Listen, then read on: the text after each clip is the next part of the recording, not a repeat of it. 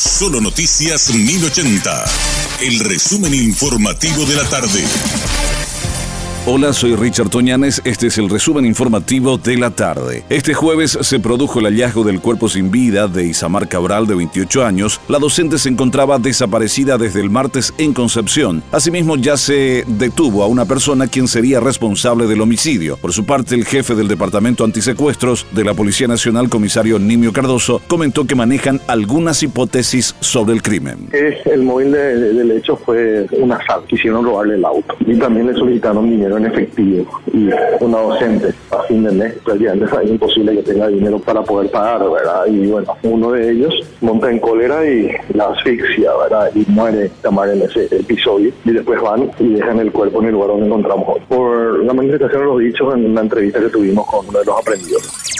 Familiares de pacientes internados en el hospital de IPS en Gavi manifiestan que no son informados sobre la situación de sus seres queridos. El informe de Freddy Valenzuela. No reciben las informaciones de sus seres queridos que están internados. Reclaman que puedan ser avisados sobre el avance en el estado de las personas que están internadas en los servicios del hospital de Ingavi. Esta información es retaseada por parte de funcionarios y personales de Blanco del hospital. Habló el director del hospital y dijo que esta información es dada de manera frecuente a los familiares, pero que existen horarios preestablecidos. La Cámara de Senadores rechazó este jueves el proyecto de ley que pretendía criminalizar los cierres de rutas. El proyecto de ley que modifica el artículo 216 del Código Penal fue estudiado este jueves por la Cámara de Senadores en una sesión ordinaria y enviada al archivo por mayoría de votos. El proyecto fue rechazado por una mayoría de 26 senadores, en tanto que 13 votaron por la aprobación y 6 estuvieron ausentes.